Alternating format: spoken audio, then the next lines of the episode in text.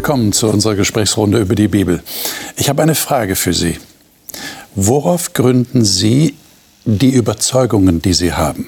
Sie mögen ja Überzeugungen über dies und das schon lange haben. Vielleicht folgen Sie einer bestimmten Glaubenstradition. Vielleicht gehören Sie einer bestimmten Kirche an, die eine Glaubenstradition hochhält. Aber wenn es dann wirklich darauf ankommt, worauf gründen Sie Ihre Überzeugung?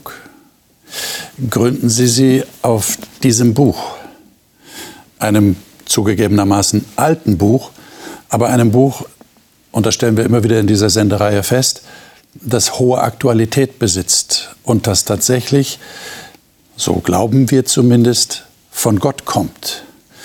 Und wahrscheinlich ist es doch ein sicherer Weg, Überzeugungen auf dieses Wort zu gründen. Es gibt alle möglichen Theorien und Vorstellungen.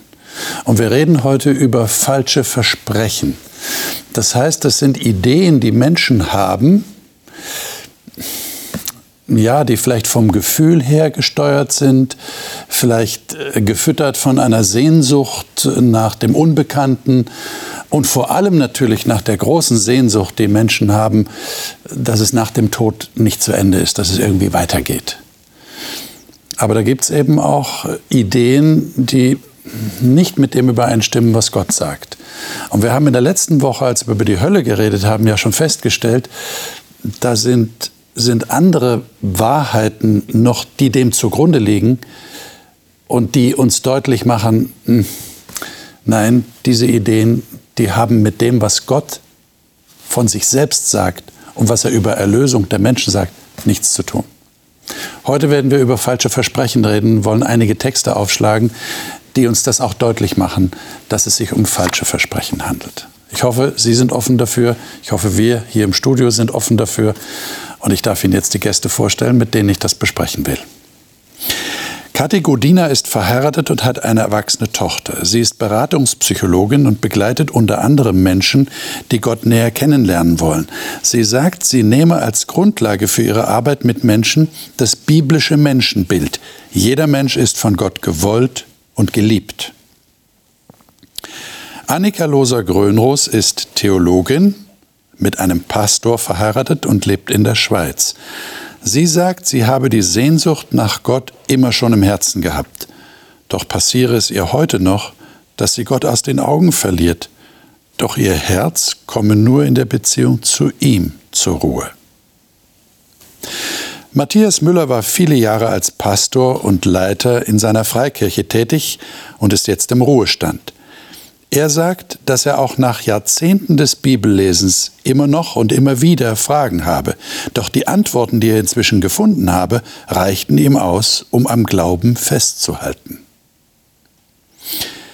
Johannes Krasser war nach seinem Wirtschaftsstudium bei internationalen Unternehmensberatungen tätig und ist derzeit für die Pfadfinder- und Jugendarbeit seiner Freikirche in Österreich verantwortlich.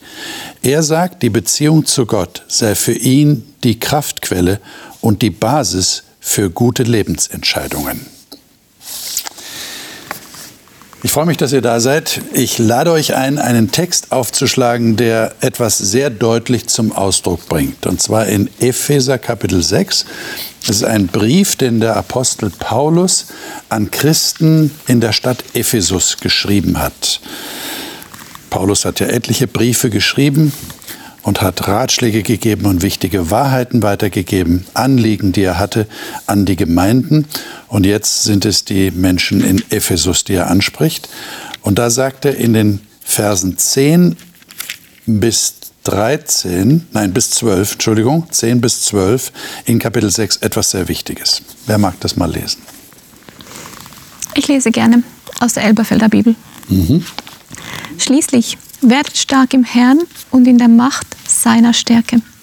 Zieht die ganze Waffenrüstung Gottes an, damit ihr gegen die Listen des Teufels bestehen könnt. Denn unser Kampf ist nicht gegen Fleisch und Blut, sondern gegen die Gewalten, gegen die Mächte, gegen die Weltbeherrscher dieser Finsternis, gegen die geistigen Mächte der Bosheit in der Himmelswelt. Mhm. Dankeschön.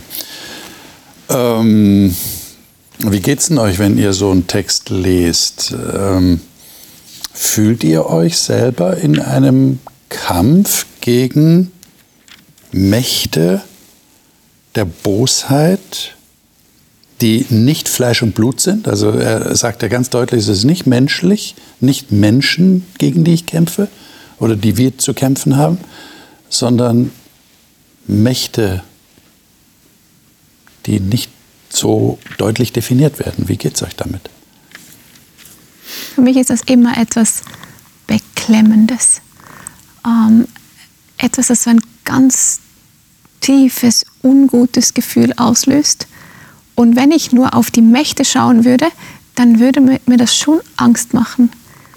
Und ich weiß, diese Realität ist da, aber ich richte meinen Blick bewusst auf Jesus. Also ich weiß, sie sind da, ähm, ich weiß, sie sind böse, gefährlich, es ist nicht zu spielen mit ihnen, aber ich richte meinen Blick bewusst auf Jesus. Merkt ihr was von diesen Mächten in eurem Leben? Ich finde, dass man das sogar auf sich selbst runterbrechen kann. Also wir haben ja in uns selbst auch einen Kampf sozusagen zwischen Gut und Böse, also zwischen guten Entscheidungen und schlechten Entscheidungen oder zwischen guten Absichten und auch bösen Absichten. Wir kennen das ganz gut, dass das sogar in uns stattfindet. Und deswegen kann man sehr leicht, finde ich, verstehen, dass das wahrscheinlich nicht nur in uns stattfindet, sondern auch in anderen Menschen und auch in einer anderen Sphäre, ja, Geist, in einer Geistsphäre. Okay. Mhm. Was meinen die anderen? Also ich könnte nicht sagen, dass ich jetzt, weiß ich, morgens aufstehe und sage so, auf in den Kampf. Ähm, ich lebe mein Leben. Ja. Ähm, und es gibt Situationen, die schwierig sind, ja.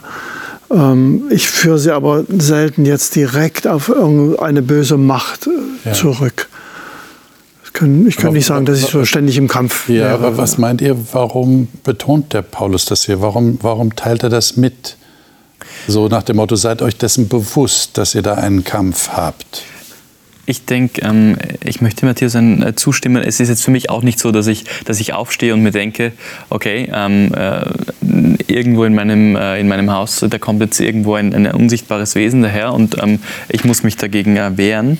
Ähm, aber er möchte Bewusstsein dafür schaffen, dass so etwas existiert, dass so etwas da ist und dass je nachdem, in welchen Kontexten ich mich aufhalte und je nachdem, womit ich mich beschäftige, dass ähm, es tatsächlich Kräfte und Mächte gibt, die hier sind, die auf dieser Erde sind und mit denen man tatsächlich auch in Berührung kommen kann. Ähm, aber, er hält, aber er gibt uns hier auch schon die Botschaft, ähm, davon, also dass, dass, dass das jetzt nichts ist, womit wir uns beschäftigen sollen. Und dass wir gleichzeitig auch nur mit Gottes ähm, Hilfe dem widerstehen können. Das ist auch die Einleitung hier in Vers 10. Mhm, mhm, mhm. Ich finde auch an dem Text wichtig, äh, auf das Thema grundsätzlich hingewiesen zu werden. Ne? Dass es das also gibt. Es gibt Mächte, Wesen. Ja, in der Luther-Übersetzung heißt es böse Geister unter dem Himmel. Ähm, ich denke mal, dass es vielen Leuten auch nicht klar ist. Viele schieben ja alles, was passiert, auf Gott was auch immer passiert, dann war es Gott. Und wenn das nicht gut war, dann ist eben kein guter Gott oder gibt es ihn nicht oder was auch immer. Aber man wird hier daran erinnert, dass es eben auch eine zweite Seite gibt, eine Macht, die gegen Gott agiert und eben auch versucht, auf Menschen Einfluss zu nehmen. Hm. Das entnehme ich jetzt so aus ja, diesen Versen. Und das ist auch eine ganz zentrale Botschaft, weil wenn, wenn ich sagen würde, ähm, all das, was mir jetzt vielleicht auch passiert, all das irgendwo, was ich in der Welt als negativ wahrnehme, wenn ich das alles auf Gott hin, ähm, hinzeigen würde, ähm, das würde auch, ähnlich wie wir das ähm, auch äh, schon in einer der letzten Wochen besprochen hatten, ähm, ein wenig äh, an meinem Gottesbild rütteln. Ähm, was heißt ein wenig? Das würde sehr fundamental an meinem Gottesbild rütteln, mhm. ähm, weil wo ist dann der gute Gott, wenn ähm, diese Dinge von ihm kommen? Mhm. Jetzt gibt es ja scheinbar Leute, die beschäftigen sich ganz bewusst mit diesen Mächten. Und im Alten Testament hat Gott ja sein Volk Israel davor gewarnt. Und das sollten wir uns mal anschauen. Das sind sehr deutliche Warnungen, die er hier ausspricht. 5. Mose Kapitel 18, die Verse 9 bis 14. Auf den Epheser-Text werden wir dann am Schluss nochmal zurückkommen. Ähm, aber zunächst mal jetzt 5. Mose 18, 9 bis 14.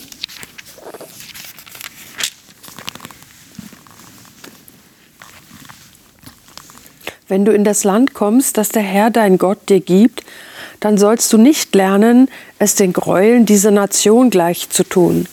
Es soll unter dir niemand gefunden werden, der seinen Sohn oder seine Tochter durchs Feuer gehen lässt. Keiner, der Wahrsagerei treibt. Kein Zauberer oder Beschwörer oder Magier oder Bannsprecher oder Totenbeschwörer oder Wahrsager oder der die Toten befragt. Denn ein Greuel für den Herrn ist jeder, der diese Dinge tut. Und um dieser Greuel willen treibt der Herr dein Gott sie vor dir aus. Du sollst dich ungeteilt an den Herrn, deinen Gott, halten. Denn diese Nationen, die du austreiben wirst, hören auf Zauberer und auf Wahrsager. Du aber, so etwas hat der Herr, dein Gott, dir nicht gestattet. Mhm. Und dann sollten wir noch einen Text dazu lesen, wo das auch deutlich wird, nämlich in Jesaja Kapitel 8. Und da, äh, ich würde sagen mal, es ist ein, ein Abschnitt, aber 19 bis 20 nach Luther-Übersetzung. Wenn sie aber zu euch sagen, ihr müsst die toten Geister und Beschwörer befragen, die da flüstern und murmeln, so sprecht, soll nicht ein Volk seinen Gott befragen oder soll man für Lebendige die Toten befragen? Hin zur Weisung und hin zur Offenbarung. Werden sie das nicht sagen, so wird ihnen kein Morgenrot scheinen. Mhm. Ähm, wie kommt man denn auf die Idee, Tote zu befragen? Wir haben doch hier in den Sendungen der letzten Wochen ziemlich klar und eindeutig festgestellt, Tote kann man nicht befragen. Geht nicht, funktioniert nicht, weil die sind tot. Die haben keinen Anteil mehr, sagt die Bibel, an dem, was auf dieser Erde geschieht. Also können sie auch nicht Rede und Antwort stehen. Äh, wie kommt man auf die Idee, Tote befragen zu wollen? Und das, was wir hier gelesen haben, deutet darauf hin, das funktioniert irgendwie aber nicht so, wie man jetzt meinen könnte, dass die Toten doch am Leben sind, sondern da sind andere Kräfte am Werk. Genau, dann muss es also eine andere Erklärung geben. Ja. Ähm, ich sage mal, die Leute oder die kann man nicht sagen, manche, man muss es ein bisschen einschränken und differenzieren, aber manche Leute, die mit diesen Dingen, die wir jetzt gerade gelesen haben, Hellseherei, Wahrsagerei und so weiter und so fort, die damit umgehen, die verbinden das nicht notwendigerweise mit irgendwelchen Geistern oder bösen Mächten, schon gar nicht bösen, ja, sondern meistens äh, verbinden sie das mit aus ihrer Sicht guten Mächten oder wenn überhaupt mit Mächten, ja, oder, eben nicht mit Mächten, so rum will ich sagen. Ja, sondern das ist einfach eine Mechanik, eine, ein Ritual, das sie vollführen oder verschiedene Rituale und dann geschieht eben dies und jenes. Diese Brücke hin, dass da böse Mächte dahinter stecken könnten, die ziehen weder die Kunden oder Klienten noch Leute, die das betreiben. Jedenfalls nicht notwendigerweise. Manche wahrscheinlich, aber nicht alle. Ich entnehme jetzt dem, was ihr sagt, dass ihr euch damit nicht beschäftigt. Könnt ihr mir sagen, warum nicht? Weil du hast es gerade so gesagt, das ist einfach Rituale. Das ist, muss nicht unbedingt dem Bösen zugeordnet werden, sondern man erlebt da etwas. Das ist ja toll, man erlebt etwas äh, irgendwie. Ja, ja. Und Leute kriegen ja auch irgendwelche Antworten. Es ist ja nicht genau, so, dass da kriegen Antworten. Ist. Die kriegen ja Antworten. Und es gibt äh, Gerätschaften, die sich bewegen ja. und alle möglichen Dinge. Und, und es beantwortet ja auch diese oder, oder stillt diese Sehnsucht. Ich möchte mit dem lieben Menschen noch mal reden, der von mir gegangen ist. Ich denke, das ist auch der Reiz an der Sache. Also du hast vorhin gefragt, warum sollte man mit Toten sprechen wollen? Also ich denke, ähm, wenn wir jemanden verlieren, zu dem wir einfach auch ähm, zu einem gewissen Grad aufschauen oder wo wir auch uns Rat holen ähm, und die Person ist dann nicht mehr da, dann, also natürlich wünscht man sich irgendwo auch mit der Person zu sprechen. Ähm, ja. und, und, und, sehnt sich nach dessen Rat oder der, dem Rat dieser Person. Ja, weil man ja wirklich im Leben manchmal vor schweren Entscheidungen steht. Ja, das kann manchmal mit Krankheit zusammenhängen, dass man sie loswerden will oder nicht weiß, werde ich sie noch mal los. Oder es gibt bestimmte Lebensentscheidungen, die gravierend sind und wo man einfach denkt, ich, ich, ich schaffe das nicht, ich brauche Hilfe irgendwoher. Und dann greift man möglicherweise zu solchen Lösungen. Und es wäre vielleicht gut, ich würde die Zukunft kennen. Ja, wenn ich die Entscheidung treffe, ist das gut? Genau. Wo komme ich dann am Ende raus? Richtig. Und da steht man ja als Mensch oft ein bisschen vor einer Wand und weiß nicht weiter. Ja, genau. Ja. Ich glaube, dass äh, diese Versuchung oder dieser Weg nur dann besteht, wenn ich nichts Besseres habe. Also wenn ich nicht eine Möglichkeit habe, Antworten zu bekommen oder Trost zu kriegen von etwas, was ähm, ja, was mir, was mir schon bekannt ist, wovon ich was weiß. Also ich zum Beispiel, ich bin aufgewachsen als, als in einer christlichen Familie und für mich war das, wie wir es hier in 5. Mose gelegen, gelesen haben, immer so klar, dass es Gott ein Gräuel. Also diese geistliche Welt, die wir ja nicht betreten können, da haben wir nichts verloren. Das sind, das sind Feinde, das hat mit Finsternis zu tun, haben wir gelesen. Da möchte ich gar nicht hin. Ich will davon, ich will da Abstand halten. Und wenn hier steht, dass das für Gott ein Gräuel ist und dass er deswegen Menschen auch treibt aus ihrem Land raus, so haben wir es hier im Alten Testament gelesen, dann ist das etwas, was ich überhaupt nicht im entferntesten probiere oder nicht wissen möchte. Und das wäre jetzt deine Antwort auf meine Frage. Warum ja. macht ihr das nicht? Warum, Warum fühlt ihr euch da nicht, nicht hingezogen? Genau. Aber es steckt sehr viel im Volk drin. Selbst wenn ich in meiner Familie zurückschaue, da gibt es immer wieder so Elemente, wo ich denke, hallo, ähm, das sind so, so, sag ich mal, so, so magische. Dinge. Ja, da darf man dann und dann keine Wäsche aufhängen und dann äh, weiß ich, äh, da, also das äh, darf man zu dieser Zeit nicht. Oder Leute klopfen auf Holz, weil sie denken, ja, dann, dann wenn ich das mache, dann werde ich vor dem Bösen bewahrt. Also es ist, ist ja nicht immer so ganz so dramatisch jetzt, dass man hier Geister beschwört und äh, Wahrsagerei betreibt. Aber es gibt eben so so so. Ich, Die schwarze sagen, Katze gehört dazu. Ne? Ja, von links nach rechts. Will ich mal sagen fließende Grenzsprache. Aber es sind ja. es sind so Dinge, die so ja. im Volksleben so drin sind, in der Folklore fast, wo ich dann denke, warum lassen sich Menschen, die eigentlich aufgeklärt sind, die manchmal nicht mal an Gott glauben, weil sie sagen, hat sich alles von alleine entwickelt ja. und so weiter, aber an solchen Stellen sind sie dann plötzlich eingefangen und ängstlich, weil jemand zu der und der Zeit Wäsche aufgehängt hat oder die Katze von links nach rechts oder der Spiegel zerbrochen ist oder all diese Dinge, was man da so aufzählen könnte. Also meine Urgroßmutter, die Mutter meiner Mutter und natürlich meiner Tanten, die hat Spiritismus betrieben. Die hat es wirklich, also Spiegel abgehängt, Hokuspokus gemacht und wir haben als Kinder nicht genau erfahren, also die, meine Mutter hat darüber nicht gesprochen, aber meine Tante zum Beispiel, die sehr eng war mit dieser Oma, äh, die hat schon das Gefühl gehabt, dass das in ihrem Leben lange Zeit auch Nachwirkungen hatte. Und ich finde, das ist auch so etwas, worüber vielleicht wenig gesprochen wird von denen, die das praktizieren, dass sich das nämlich gar nicht gut anfühlt, sondern dass da eigentlich Ängste aufkommen, Unsicherheiten sind. Ja. Ich habe eine, es gab in der Schule so eine Phase, da haben die Kinder sowas probiert mit Tischrücken und so weiter.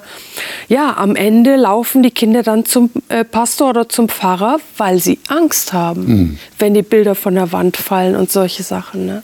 Also da passieren tatsächlich Dinge und ja. vielleicht sollten wir an dieser Stelle auch äh, den Zuschauern den Hinweis geben, dass die einzige Lösung Jesus Christus ist und, und die Berufung auf sein Blut, weil damit hat er den Teufel besiegt und auch die Dämonen besiegt und wir dürfen, wir brauchen keine Angst zu haben. Ich glaube, dieser Hinweis ist an dieser Stelle schon wichtig. Ähm, haben wir mal, äh, tun wir mal einen Blick in Johannes 11. Da haben wir schon mal drüber gesprochen. Entschuldigung, äh, ich, ich springe ja, mal kurz rein. Noch? Ich wollte nur einfach kurz noch nachtragen, dass wenn man sich mit diesen Dingen beschäftigt, ja. es in, also am Anfang vielleicht ganz gut aussieht, aber unterm Strich, da stimme ich dir zu, wird das Leben nicht freier. Nein. Ja, man wird nicht, ne? äh, es wird nicht immer schöner und, und, besser, sondern die Ängste nehmen zu, äh, Depressionen, all solche Dinge können als Folge auftreten. Also es gibt auch, sagen wir mal, sehr praktische Erfahrungen, was das für ungünstige Ergebnisse im Leben nach sich zieht. Und schon von daher müsste man sagen, lass die Finger davon.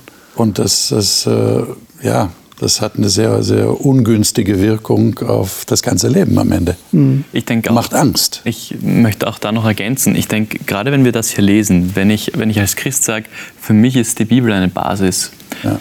und ich habe so klare Worte, die wir auch gerade gehört haben, dann war das für mich immer klar und ist für mich immer klar, wenn ich mich mit solchen Dingen beschäftige, muss ich mir dessen bewusst sein, auf wessen Terrain ich da bin das ist nicht, das ist nicht, die, das ist nicht der Ort, wo ich Gott begegnen werde. Das ist der Ort, wo ich mich in den Einflussbereich eines anderen begebe. Und deshalb habe ich da auch einen Respekt davor und ähm, deshalb beschäftige ich mich nicht damit. Und, und was vielleicht manchen äh, überrascht oder schockiert ist, ist es tatsächlich eine reale Welt. Es ist nicht Hokuspokus, es ist nicht irgendwas, was sich jemand ausdenkt, sondern da passieren tatsächlich Dinge. Und man sollte sich aber fernhalten davon. Das ist der sicherere Weg.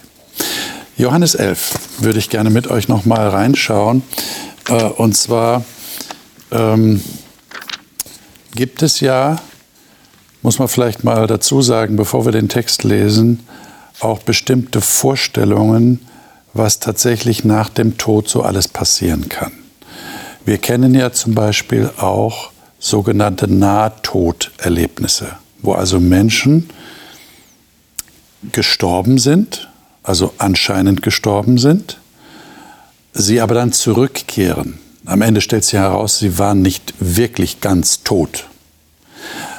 Aber sie erzählen dann, dass sie in diesem Zwischenzustand, in dem sie scheinbar waren, ganz eigenartige Dinge erlebt haben. Sie haben Lichtgestalten gesehen. Manche sagen sogar, sie haben Gott getroffen. Äh, es gibt sogar solche, die sagen, sie haben von Gott dann äh, den Auftrag bekommen, wieder zurückzugehen ja, und, und eine Mission zu erfüllen bei den Menschen in ihrer Umgebung.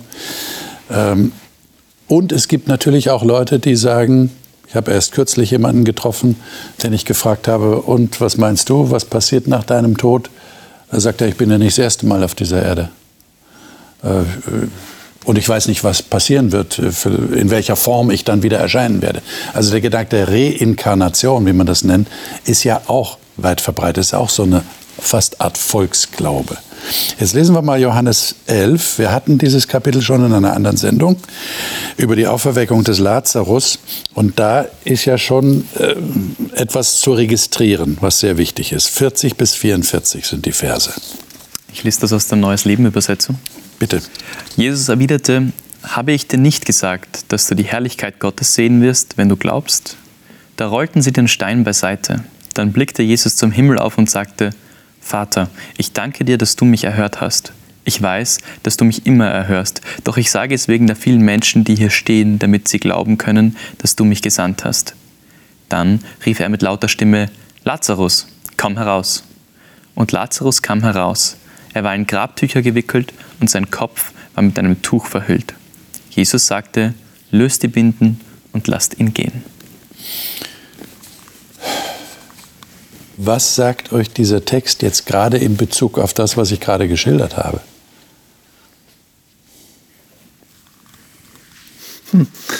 Tja, der Lazarus hätte sich beschweren können und sagen, äh, je nachdem, was nach ihm geworden wäre. Ja? Also, weil du ja gerade Reinkarnation angesprochen hast. Äh, wieso holst du mich jetzt von diesem Zustand, der so toll war, äh, wieder zurück. Ja, es ist aber kein Protest zu hören hier, sondern äh, Jesus weckt einen Toten auf, der schon gestunken hat. Das ist ja auch ein Unterschied. Also der Text vorher hat das der ja Text beschrieben, ja, das, ja, genau. dass das schon so lange her war, dass er, dass das schon roch. Tage tot, er war wirklich tot. Ja, also in der Zeit dort und in dem Klima ja. äh, ist das eben dann so, dass dann sehr schnell auch die, die, Verwesung einsetzt. Und jetzt kommt der wieder. Das ist was anderes als bei Nahtodleuten, die also jetzt für, was ich auf dem OP-Tisch lagen und, und dann irgendwie so Erlebnisse hatten. Ja, ja, Mir fällt in dem Text auch auf, dass Jesus sagt, komm heraus. Er sagt nicht, komm zurück, komm herunter, sondern aus seiner Grabkammer, komm heraus. Das heißt, der Lazarus ist da drin. Mhm. Auch interessant, dass er sich selbst nicht befreien konnte von diesen Bändern. Das, das, er kommt raus, irgendwie wahrscheinlich beschwerlich und die anderen mussten ihm helfen. Ja? Wenn er vorher irgendwie aktiv hätte sein können, hätte er sich ja wohl wahrscheinlich vorher selbst befreit. Ja, und, und der Stein musste weg. Ja. Also äh, genau. der, der muss ja beiseite gerollt werden. Ne? Wenn, wenn das jetzt nur so ein Schwebezustand, Geistwesen, irgendwas gewesen wäre, wäre dann der Stein doch dann kein Hindernis gewesen. Ja. Ja. Ja, genau. Ja, wie schätzt ihr das ein, äh, wenn Menschen euch begegnen und solche Ideen äußern? Zitiert ihr dann einfach diesen Text und sagt, du, das kann nicht stimmen? Oder wie geht ihr damit um? Ich sage mal, wenn jemand kommt und sagt, er hat das mhm. erlebt, also mhm. jetzt so eine Nahtoderfahrung, ja, kann ich ja nicht sagen, es stimmt nicht. Äh, wenn er es erlebt hat, hat er es erlebt. Dann, dann ist es eben so. Ja. Es ist nur die Frage, was hat er da erlebt? Äh, das, das, denke ich mal, macht den Unterschied. Und ich, ich neige dann eher dazu, zu sagen, ja, ich, ich, glaube schon, dass es das gibt, also dass es solche Erlebnisse gibt, überhaupt denke ich keine Frage. Nur wodurch werden sie ausgelöst? Und ich neige eher dazu zu sagen, gut, es gibt Zustände, das menschliche Gehirn ist immer noch für die Wissenschaft auch ein Rätsel. Äh, der Sauerstoffmangel, äh, man kann da sogar mit, mit äh, Elektrodenstimulationen Gehirne anregen, sodass ein Mensch denkt, er läuft vor sich her. Äh, einfach nur durch, durch ein bisschen Strom im Gehirn. Also das heißt, das Gehirn ist in der Lage, uns manche Dinge äh, zu zeigen, von denen wir dann überzeugt sind, die sind gewesen. Und ich schätze auch, dass das zumindest bei vielen, ich kann nicht generell für alle sprechen, aber zumindest bei vielen solchen Nahtoderfahrungen eine äh, Erklärung durchaus sein könnte. Was sollte man denn solchen Menschen sagen oder raten? Oder meine, die werden einen nicht nach Ratschlägen fragen. Aber was, was könnte man ihnen sagen? Ich wäre dafür wirklich zu sagen, gleich deine Erfahrung ab mit dem, was die Bibel grundsätzlich sagt. Okay. Also, dass man praktisch prüft. Ja? Und äh, wenn ich das nicht alleine kann, dann äh, suche ich mir jemanden, der sich auskennt. Ja, denn viele, viele wissen es vielleicht auch nicht. Ähm, ich würde noch dazu fügen zu diesem äh, Phänomen, was vielleicht auch unser Gehirn herstellt in besonderen Situationen. Wir kennen auch alle einen Traum, der wirklich extrem real sich anfühlt, bis hin äh, zu den Farben oder sonstigen Eindrücken, die wir haben können. Aber die Bibel ist auch voll von Visionen. Es gibt Menschen, die haben Visionen gehabt, wo Gott ihnen etwas Bestimmtes zeigen wollte. Und die Option besteht schon auch. Ja, dass wir eine Situation erleben, die übernatürlich ist. Das würde ich schon zugestehen. Das haben wir hier ja sehr häufig. Nur auch da wäre für mich immer der, äh, sozusagen der Prüfstein, passt das, was ich da erlebt habe oder was mir gezeigt wurde, denn hierzu? Wenn das nicht der Fall ist, dann würde ich sagen, habe ich ein Problem. Das heißt, du würdest sagen, es muss sich messen lassen an dem, was die Bibel sagt und was sie als Bild weitergibt von Gott. Ohne Zweifel sogar. Mhm. Also keine so offenen äh, ja. Sachen. Ja. Äh, ich fand das gut, was du in der Einleitung gesagt hast. Wo hast, worauf gründet man denn seine Überzeugungen? Ja. Es ist natürlich naheliegend, da kann ich jeden Menschen verstehen, der sagt, also das habe ich doch erlebt. Und dann, dann baut man auf, auf das, das was man Punkt. erlebt hat, was einen natürlich. wahrscheinlich auch emotional sehr berührt hat. Und das will man niemandem absprechen, hast du schon gesagt. Erstens das und zweitens, wenn es einen jetzt selber betrifft, dann äh, will man sich das auch nicht nehmen lassen. Ja, da hält man dran fest und es ist alles gut nachvollziehbar. Trotzdem finde ich, ist so eine Grundsatzentscheidung, also dieses Buch, das, was hier drin steht, das ist für mich die Basis in meinem Leben. Das äh, hilft sehr, auch solche Entscheidungen zu treffen. Lasse ich mich auf sowas ein oder nicht? Ähm, wie ordne ich Dinge ein? Das hilft, hilft, mir dann wirklich sehr. Man braucht sowas. Wenn man das nicht hat, dann wird man schnell von emotionalen, besonders emotionalen Erlebnissen in irgendwelche Richtungen gedrängt, die sich am Ende möglicherweise als nicht sehr hilfreich äh, ja. darstellen. Ja. Hm. Krass. Habt ihr schon mit Leuten gesprochen, die das erlebt haben? Oder auch Reinkarnation, Stichwort? Habt ihr da und, und wie reagiert man da? Habt ihr da eine Idee? Oder wie würdet ihr reagieren, wenn ihr vorausschaut, ihr könntet so jemanden treffen? Also ich habe Leute getroffen, die auch so re reinkarnationsmäßig drauf waren. Und meine Frage war eben auch an Sie, worauf gründen Sie, gründest du dein, deine Überzeugungen? Ja. Ja, was, was, sind, was ist die Basis dafür? Und das ist aus meiner Sicht oft nicht sehr, sehr stichhaltig. Das sind möglicherweise irgendwelche Schriften oder auch hat man irgendwo mal was gelesen. Aber ich finde, da ist die Bibel dem doch weit überlegen, weil sie ist so, äh, man hat so eine Qualität, auch historisch gesehen. Manche dieser Schriften, die gerade mit diesen Reinkarnationssingen ankommen, so, die, die, das sind einfach Dichtungen oder so Fantasien, Überlegungen. Hier habe ich ein Buch, was historisch Wurzeln hat, was ich nachvollziehen kann, was okay. ich prüfen kann, was sich durch die Jahrhunderte bewährt hat. Das ist doch eine ganz andere Grundlage. Ja. Wir haben allerdings, wolltest du? Nee, wir haben allerdings äh, schon, finde ich, ja, wir dürfen es auch nicht runterspielen, dass wir es hier auch mit anderen Wesen zu tun haben, die nichts Gutes im Sinn haben. Also wenn ich mir überlege, dass mir die Bibel sagt, es gibt diesen Teufel von Anfang an und der ist ein Lügner. Der betrügt den Menschen, er will ihn ins Verderben führen, das ist sein Ziel, er will ihn wegführen von Gott. Und äh, ja, wir haben schon äh, Menschen, also ich habe auch Menschen getroffen, die gesagt haben, äh, die toten Verwandten saßen neben ihnen. Mhm. Und ähm, da wir ja aus der Bibel, auch in den vergangenen Wochen haben wir ja gesehen, die Toten existieren nicht wirklich. Das ist kein, keine Realität. Real sind aber diese Mächte, von denen wir in Hebräer vorhin gelesen haben. Die sind real. Ja, und Epheser. Das, Epheser, Epheser, Entschuldigung, ja genau. Äh, dass wir ja damit irgendwie dann rechnen können, dass da auch eine Absicht hintersteckt. Die, also ein Ziel. Ja. Das kann ich mich auch fragen. Welches Ziel hat denn das, was ich erlebt habe, erreicht? Oder was hat es für mich bewirkt? Deine Frage war ja, ähm, wie begegne ich einem solchen Menschen? Mir zumindest geht es so, dass ich in der Situation vielleicht nicht alle Antworten gleich parat habe. Aber die Option, die ich immer habe, dass ich im Nachhinein für diesen Menschen beten kann, dass ich sagen kann, lieber Gott, du siehst, was dieser Mensch erlebt hat und wonach sich sein Herz sehnt. Wenn es von dir kommt, dann bitte segne es und mache es stark, mache es weiter.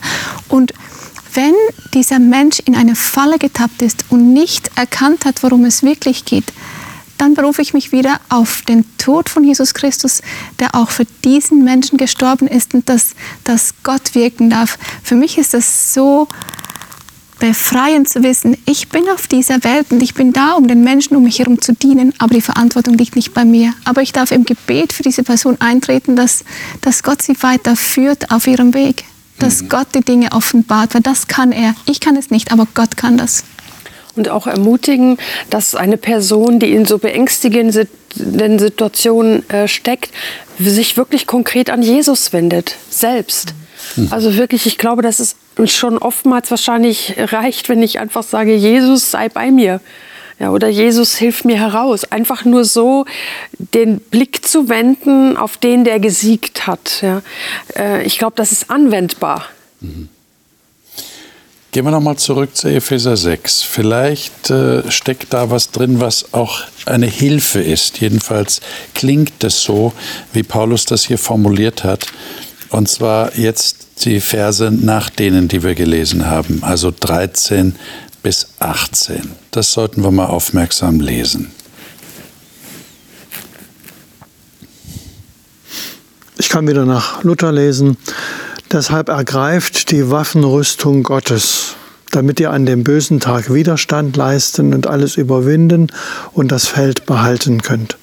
So steht nun fest, umgürtet an euren Lenden mit Wahrheit und angetan mit dem Panzer der Gerechtigkeit und beschut an den Füßen, bereit für das Evangelium des Friedens.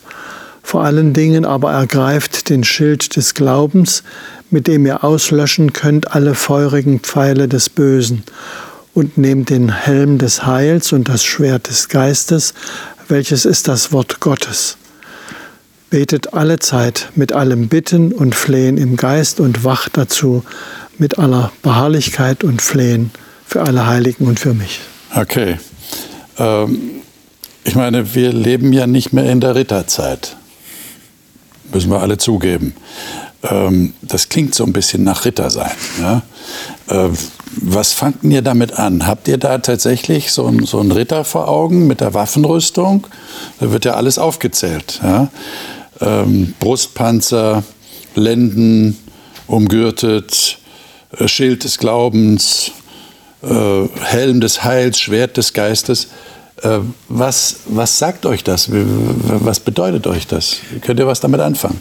Johannes? Ich denke schon. Ich glaube, wenn wir gerade auch ähm, den Kontext sehen, wo steht das? Wir haben das eingangs gelesen ähm, und ähm, das ist überschrieben mit die Waffenrüstung Gottes und dann wird aber auch die Begründung gegeben, warum brauchen wir eine Waffenrüstung Gottes? Denn wir kämpfen nicht gegen Menschen aus Fleisch und Blut, sondern gegen die bösen Mächte und Gewalten ähm, der unsichtbaren Welt. Also es ist wohl offensichtlich so, ähm, dass diese ganze Rüstung notwendig ist. Und das wird auch hier so, so formuliert, bedient euch der ganzen Waffenrüstung Gottes. Und wenn für mich klar ist, ich glaube daran, dass die Bibel mein Fundament ist, dass ich, und das dient für mich als Schutzschild und als Schwert, also die Bibel als Schwert und der Glaube als, als Schutzschild, dann ist für mich auch klar, die Aussagen dieser Bibel, die ich da in meinen Händen habe, die sind wahr. Und wenn das die Basis ist und der Ausgangspunkt, dann weiß ich bei manchen Dingen, über die wir auch gerade jetzt im, äh, im Rahmen dieser Sendung gesprochen haben, das ist so nicht, das ist so nicht Wahrheit. Das kann so nicht von Gott kommen. Das ist so nicht richtig.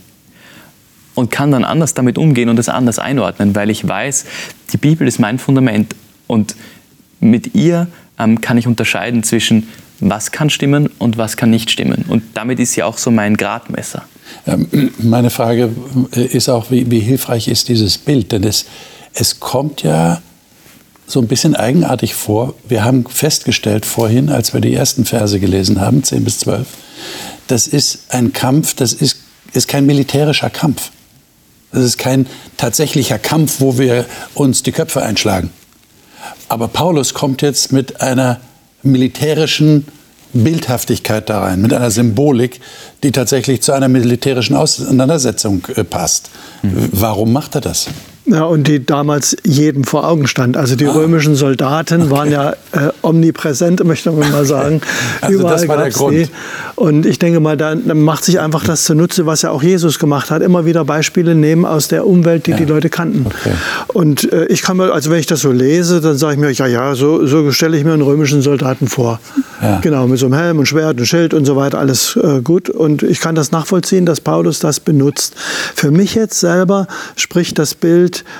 nur begrenzt. Ich leite daraus ab, jawohl, es gibt diese Auseinandersetzung mit den Mächten, von denen ja. wir gesprochen haben, die muss man ernst nehmen. Aber ich schaue dann eher auf die Elemente, die er nennt. Also er benennt hier zum Beispiel Wahrheit. Da ist kein Look und Trug, kein Hokuspokus, nichts. Ja. Da ist Wahrheit zum Beispiel wichtig. Oder eben äh, das Wort Gottes haben wir gerade hier äh, auch gelesen. Gerechtigkeit, Frieden, also sagen wir mal so gute Dinge, die das Leben verbessern. Okay. Nicht enger, nicht kleiner, nicht ängstlicher machen. Also du löst es dann schon von dem Bild. Und du hast ja gerade gesagt, na, das kann man sich gut vorstellen. Meine Frage an dich, Annika, äh, ist das nicht ein bisschen maskulin? Wie, wie, wie siehst du das als Frau? Dort ich meine, da wird so, so ein, so ein waffenstrotzender Mensch mhm. als Bild hingestellt. Kannst du dich damit identifizieren und sagen, ja, also ich habe auch ein Schwert in der Hand und den Helm auf? Dort bin ich das Gegenteil von einer klischeehaften Frau.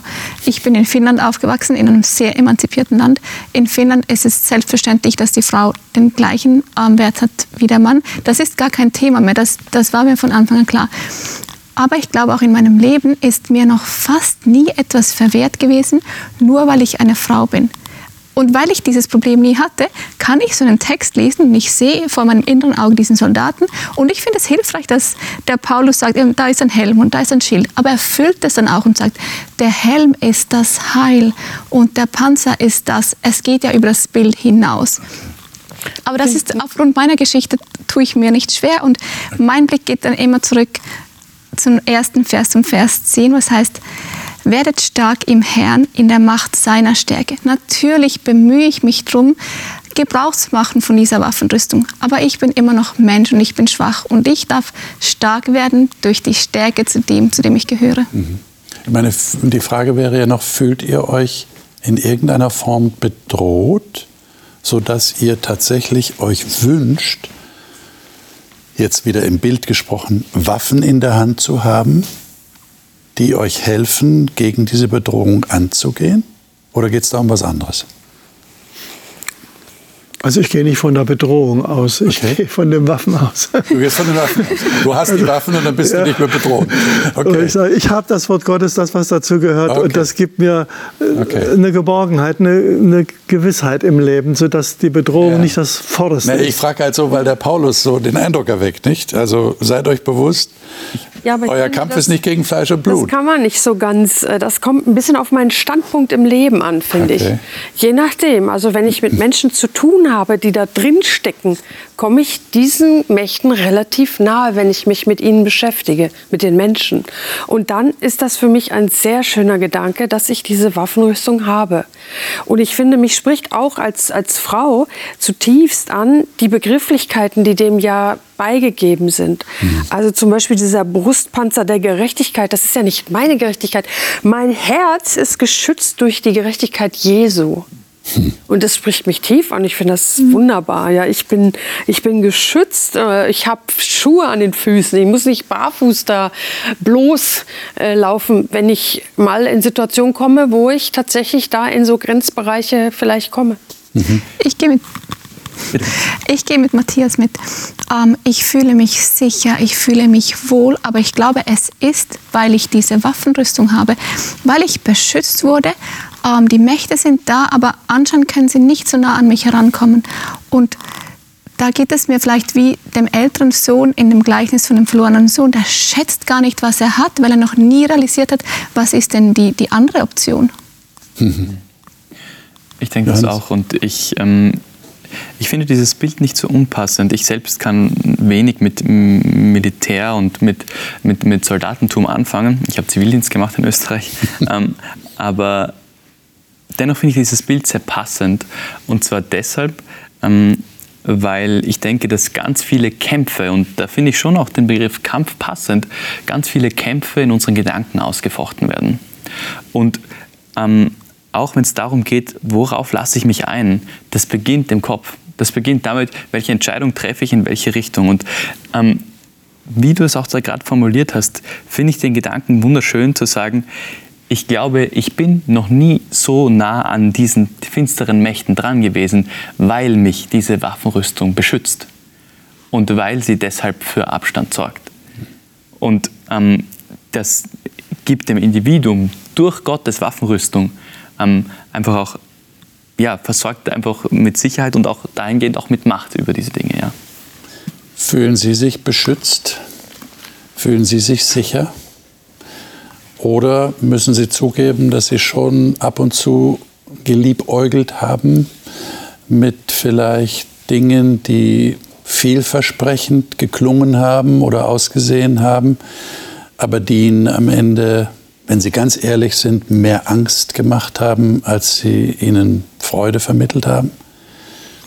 Ich denke, wir haben hier in diesem Kreis das schon deutlich zum Ausdruck gebracht, vom Wort Gottes her, dass die Sicherheit allein bei Gott ist. Und Sehnsüchte, die wir haben, Dinge vielleicht zu erleben, Dinge zu sehen, die wir so mit normalem Auge nicht sehen können, oder Liebe tote Menschen nochmal zu hören oder neben uns zu wissen. Diese Sehnsüchte, die mögen verlockend sein, aber die Bibel sagt, die führen in die Irre.